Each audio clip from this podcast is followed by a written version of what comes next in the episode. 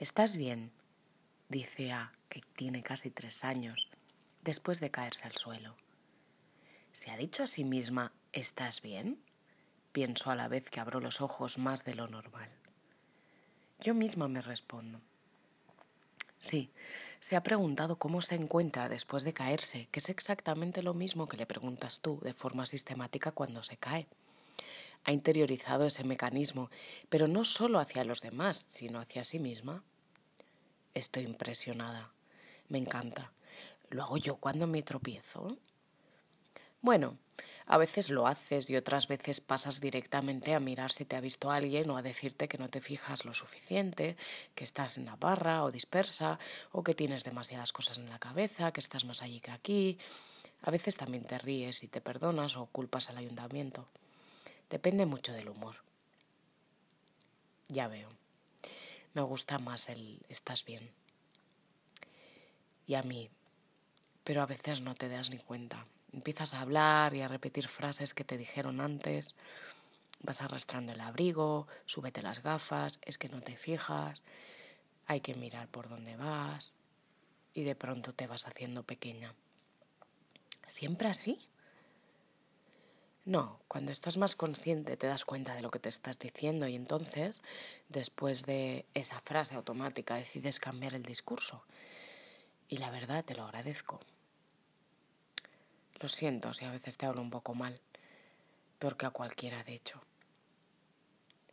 Soy bastante tía, dice ahora que acaba de dar un salto enorme teniendo en cuenta su tamaño. ¿Qué se ha dicho ahora? Soy bastante tía. En casa solemos usar la expresión qué tía o qué tío cuando alguien se supera a veces también puede tener una connotación negativa si se supera, por ejemplo, tirándose un pedo excesivo. ¿Escribirías eso si alguien fuera a leerte? A ver, esto es un diálogo interior, no voy a censurar la palabra pedo. Ya. El caso es que A se ha reconocido el logro. Pues sí. Esto nos dice tres cosas. Uno, te repites lo que te han repetido alguna vez. Dos, Ojalá eligieras repetir lo mejor de todo lo que te dijeron. 3. Cuando tienes casi tres años, el diálogo interior es también muy exterior, al menos en A. ¿Y qué vas a hacer con eso ahora? Compartirlo no es nuevo, pero no sobra. Y es algo que trabajamos en los procesos de coaching y en los talleres. Tomar conciencia de cómo te hablas, de qué te estás diciendo. De alguna manera hacer externo el diálogo, como lo hace A, para poder intervenir y cambiar el discurso. Luis Castellanos, filósofo, habla de las palabras que habitamos y de la importancia de escogerlas. De eso se trata. ¿No te has fijado que cuando cambias lo que te estás diciendo, cambia tu humor, tu percepción de lo que sucede, tu sensación de bienestar? Totalmente. A veces me noto frunciendo el ceño a la vez que hago algo o caminando. De hecho, también se puede ver a otras personas haciéndolo por la calle. Es el diálogo interior exteriorizándose, poniendo caras.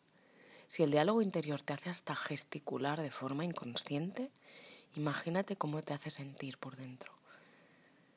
¿Y qué hago para cambiarlo? Escucharlo, pillarlo infragante darte cuenta de que puedes observarlo desde fuera, que tú no eres ese diálogo, sino la que lo acoge, o en este caso la que lo transcribe en este texto. Ajá. Proponte darle al pause tres veces al día, por ejemplo. Parar en cualquier circunstancia y darte cuenta de qué estabas hablando por dentro, qué estabas pensando. Podría hacerlo también cuando note que estoy frunciendo el ceño, o después de caerme, o de cualquier otro contratiempo, como que se te caiga un vaso y se rompa y tengas que barrerlo. Después de una decepción, de una alegría. Sí, está bien. Fíjate entonces en qué palabras vienen, entre qué palabras flotas o respiras. Elígelas bien, olientes, bien olientes, frescas, compasivas, con alta salinidad para que te ayuden a mantenerte a flote o de agua dulce si prefieres poder casi bebértelas mientras nadas. ¿Y qué hago con las otras?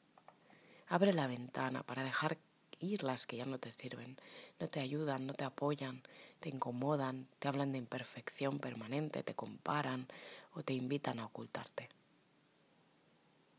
¿Y si no se me ocurre nada fresco que decirme?